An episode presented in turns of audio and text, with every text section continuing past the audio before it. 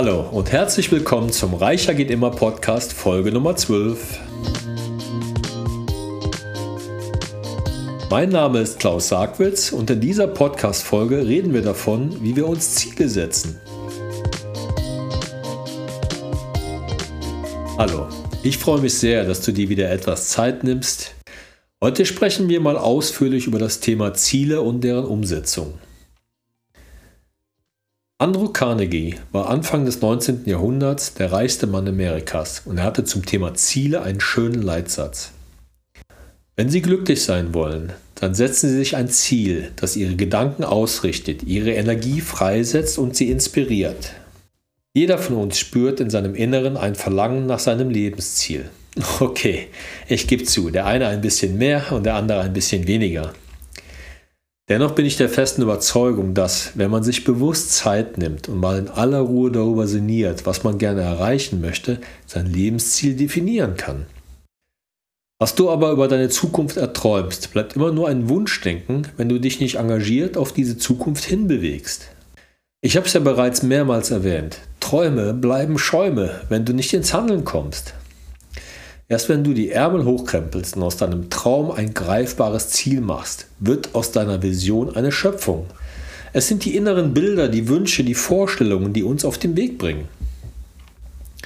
Experten auf dem Gebiet der Erfolgsforschung halten das Gehirn für eine zielorientierte Instanz. Was auch immer du deinem Unterbewusstsein vorgibst, wird es unermüdlich in die Tat umsetzen. Selbstverständlich gibt es auch Visionen, also komplexere Ziele, die auch mal ein ganzes Leben in Beschlag nehmen können. Zum Beispiel die Vision von Elon Musk, den Mars bis 2050 bewohnbar zu machen. Oder aber auch die gelebte Vision von Steve Jobs, dessen Primärziel war es, eine Veränderung der Welt durch ein Gerät, das Internet, Telefonie und zahlreiche weitere Funktionen ermöglicht und sich dazu auch noch mit einem Finger bedienen lässt. Auch dies wurde Gewissheit, weil er den Willen und die Kraft hatte, seine Ziele abzuleiten und in kleinen Schritten immer mehr seiner Vision anzunähern. Selbstverständlich ist Ziel nicht gleich Ziel, da es unterschiedliche Kategorien von Zielen gibt.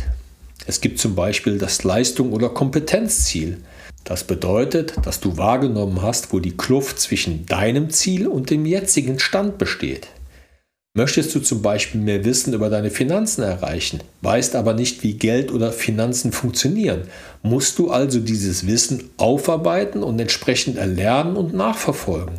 Oder möchtest du an einem Marathon teilnehmen, bist aber derzeit total unfit, dann musst du dir die Kenntnisse über Lauftechniken, Equipment sowie mentale und körperliche Fitness erarbeiten. Dann gibt es noch die Zwischenziele. Wenn du dich einem großen Ziel verschrieben hast, dann, und das empfehle ich sehr, ist das Setzen von Zwischenzielen wirklich wichtig. Das hat meines Erachtens zwei große Vorteile. Das erste ist die daraus entstandene Motivation und Freude, bereits ein erstes Ziel in die richtige Richtung erreicht zu haben. Das zweite ist die Möglichkeit, deinen aktuellen Stand zu überprüfen. Bist du auf dem richtigen Weg? Stimmt die Ausrichtung? Müssen Anpassungen vorgenommen werden? Als Beispiel auch hier wieder der Marathon. Wenn du erkennst, dass du bereits 10 Kilometer am Stück laufen kannst, dann motiviert dich das doch weiterzumachen. Erkennst du aber auch, dass du diese 10 Kilometer zwar schaffst, dafür aber viel zu lange benötigst, hast du jetzt die Möglichkeit einer Anpassung deines Trainings um wieder dem Ziel des Marathons in deiner Wunschzeit näher zu kommen. Dann gibt es dann noch die großen Ziele. Große Ziele sind häufig der Lebenssituation oder einer spezifischen Rolle zugeschnitten. Ich sehe diese Art von Zielen sehr häufig im geschäftlichen Bereich. Da wird das Ziel als das einzig wahre erkoren und alles andere drumherum vergessen. Oft sind es Ziele wie eine neue hohe Position in der Firma oder sogar des eigenen Unternehmens. Leider, und das weiß ich leider aus eigener Erfahrung, vergisst man dann noch vor lauter Arbeit seine Familie, Freunde und wie in meinem Fall auch gerne mal die Gesundheit. Jeder von uns kennt mit Sicherheit eine erfolgreiche Person, die aber deutliche Defizite in den zwischenmenschlichen oder anderen Lebensbereichen hat. Diese Art des Umgehens mit einem großen Ziel führt häufig, überwiegend in familiären Bereichen, zu Spannungen, Unausgeglichenheit und gesundheitlichen Problemen. Das, was wir uns also hier als Ziel vornehmen sollten, wäre also eher das Lebensziel. Der Wunsch und das Streben nach unserem zukünftigen ganzheitlichen Zustand. Und hier bin ich mir sehr sicher, dass wir, und damit meine ich alle Menschen auf dieser Welt, die gleichen Grundziele haben. Wir wünschen uns im Einklang unserer Werte zu leben, ein vernünftiges Auskommen zu haben, Frieden, Gesundheit, Respekt und Harmonie und Verständnis miteinander und füreinander. Ein wenig unverständlich, dass wir das, obwohl wir alle das Gleiche wollen, nicht gemeinsam hinbekommen. Jedenfalls noch nicht. Leider kennen viele Menschen nicht wirklich ihre Ziele oder denken, dass sie sie kennen, bis sie dann am Ende ihres Lebens merken, dass es doch nicht ihre eigenen Ziele waren. Ich erkenne in Gesprächen mit Kunden, wie viele Menschen sich einfach ihrem Schicksal gefügt bzw. arrangiert haben und so, teils unbewusst, in der Unzufriedenheit oder dem Hamsterrad gelandet sind. Frag dich doch mal, wo sind denn deine kindlichen Träume hin? Wo ist dein Freiheitsdrang, den du als Heranwachsender hattest, geblieben? Warum hast du deine innere Stimme verstummen lassen? Wir beschränken uns selbst, indem wir den Job machen, den unsere Eltern für uns gut finden oder wo wir so hineingerutscht sind, anstatt uns professionelle Hilfe in der Berufswahl zu suchen, damit wir das erlernen, was unsere Freude fördert. Nach der Ausbildung finden wir eine Einstellung, die uns erstmal Geld einbringt, dann kommt die Familie, Kinder, Haus, Ratenkredite und viele fragen sich dann mit 40 oder 50, war das jetzt alles? Was ist denn der Sinn meines Lebens? Gerade wenn einem dann bewusst wird, dass man ja noch 20, 30 Jahre Arbeitszeit vor sich hat, helfen dann auch keine Gelassenheitsübungen zur Aufheiterung des Mindsets, die gerne in Selbstlern-Apps oder anderen Kursen vermittelt werden. Viele werden jetzt sagen, ja, Träume bezahlen meine Miete aber nicht. Man muss ja schließlich Geld verdienen und außerdem, was soll ich denn jetzt noch aus mir machen? Dennoch sollte dir bewusst sein, dass du nur ein Leben hast und daraus etwas machen solltest, etwas, was dich Sinn erfüllt und vor allen Dingen glücklich macht. Und das Alter oder die aktuelle Lebenssituation sollten dich nie daran hindern, einen Neuanfang zu wagen. Ich habe noch nie verstanden, warum die Rente als das heilige Land verstanden wird, wo doch das Arbeitsleben viel länger wird. Zwangsläufig wird man als Angestellter immer später in die Rente gehen dürfen. Derzeit sind wir bei 67 Jahren Eintrittsalter. Aber bereits jetzt empfehlen die Ökonomen der Bundesregierung die Aufstockung auf 70 Jahre, um die aktuelle Inflation und auch das höhere Lebensalter aufzufangen. Man darf schließlich nicht vergessen, dass seit den Anfängen der 70er Jahre die Geburtraten in Deutschland stetig sinken. Das heißt, dass mit den geburtsstarken Jahrgängen von 1955 bis 1964 ganze 37 Prozent der Erwerbstätigen bis 2030 in Rente gehen. Und wie wir alle wissen, gibt es viel zu wenig jüngere Menschen, die das ersetzen bzw. auffangen könnten. Also sagen uns doch die Zahlen, dass eine Neuorientierung mit 40 oder 50 durchaus noch möglich ist. Ich finde es sogar spannend zu sehen, wie wir diesen Mangel an Arbeitskräften durch Automatisierung auffangen und dadurch auch wieder neue Jobs erfinden, die jetzt noch gar nicht in unserer Vorstellung liegen.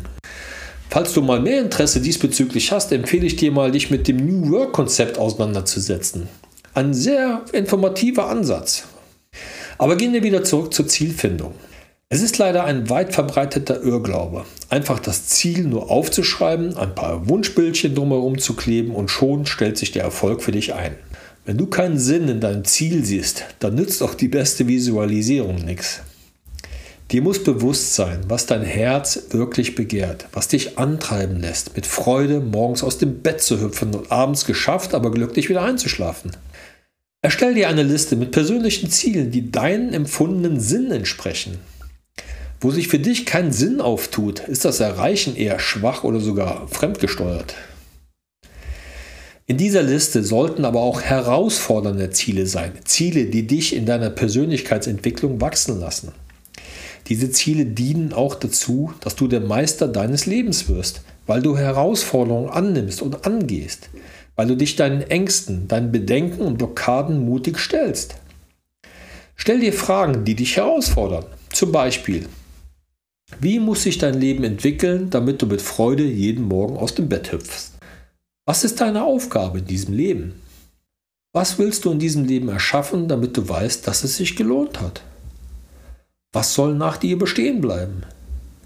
Wie stellst du dich in deinem perfekten Ich vor? Welche Ziele und Visionen hast du, wenn du völlig frei wärst? Wie gesagt, nimm dir dafür Zeit. Das sind keine einfachen Fragen, die sich mal eben zwischen Tür und Angel beantworten lassen. Denk daran, du brauchst Ziele, die dich motivieren, vollen Einsatz zu zeigen. Ziele, die es wert sind, dass du jeden Tag bereit bist, alles dafür zu geben. Und Ziele, die für dich einen Lebenssinn ergeben, weil es deinem Verlangen entspricht, diese zu erreichen. Michelangelo hat mal gesagt, die größere Gefahr besteht nicht darin, dass wir uns zu hohe Ziele setzen und sie nicht erreichen, sondern darin, dass wir uns zu niedrige Ziele setzen und sie erreichen.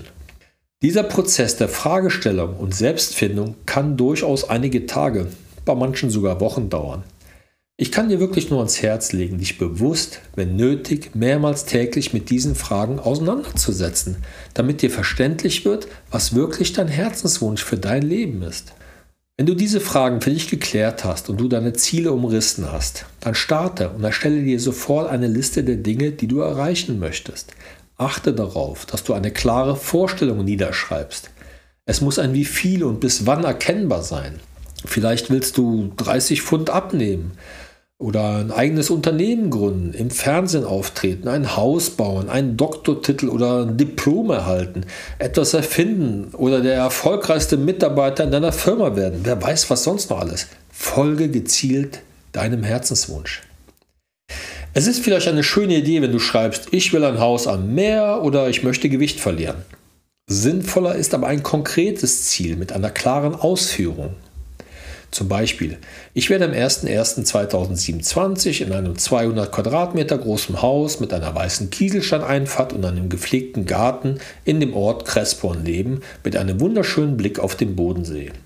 Oder, um die Variante mit dem Gewicht aufzugreifen, ich werde am 10.10.2023 um 17 Uhr in voller Gesundheit 75 Kilogramm wiegen.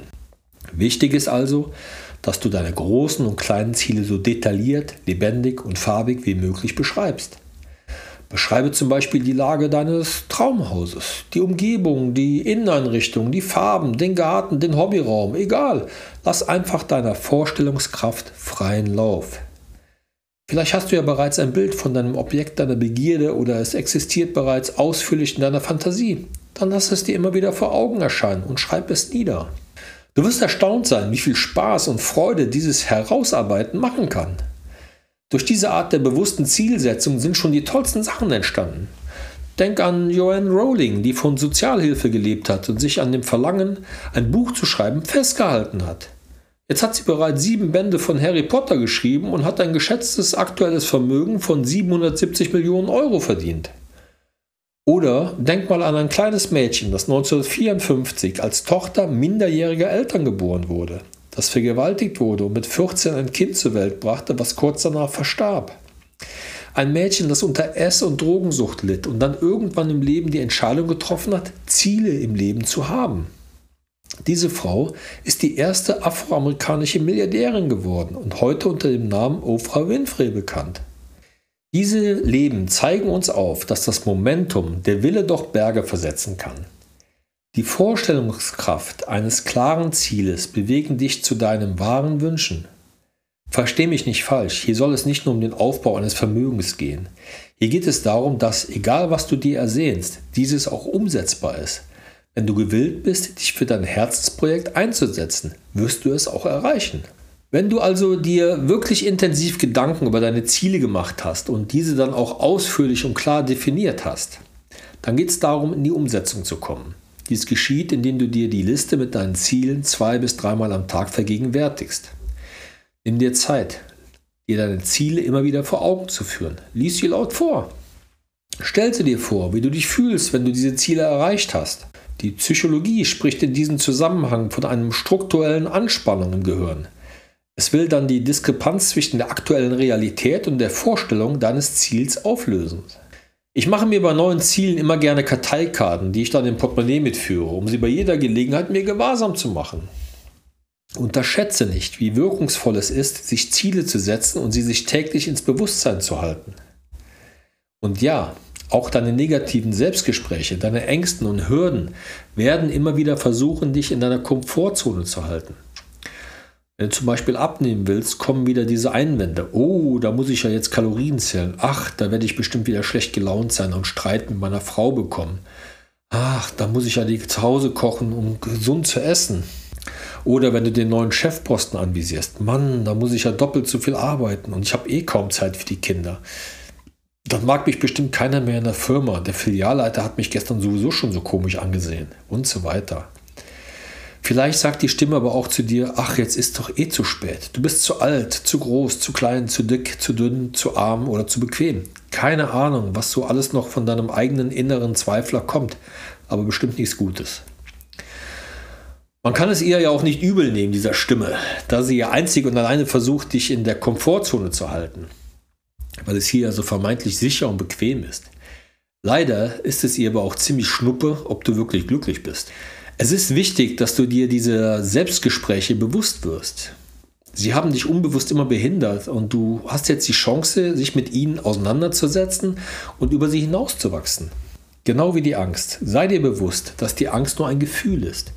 Vielleicht hast du Angst zu versagen, Angst davor, körperlich oder geistlich bloßgestellt zu werden oder deine Ersparnisse zu verlieren. Das ist völlig normal und gehört zum Prozess des Wachsens. Und glaube mir, auch erfolgreiche Menschen haben Angst. Sie wissen bloß, wie man damit umgeht. Goethe hat einmal gesagt, eines Tages klopfte die Angst an der Tür. Der Mut stand auf und öffnete, aber da war niemand draußen. Und selbstverständlich wirst du auch von vielen Hürden in deinen Vorhaben erfahren. Wenn du zum Beispiel abnehmen willst, werden dich wohlschmeckende Gerüche immer wieder herausfordern, dir treu zu bleiben. Willst du dir das Rauchen abgewöhnen, hast du das Gefühl, jeder will dir eine Zigarette anbieten. Oder du willst ein Haus bauen und wirst erschlagen von den vielen Verordnungen, Genehmigungen und Lieferengpässen. Du hast ein Festival im Freien organisiert und es gießt in Strömen.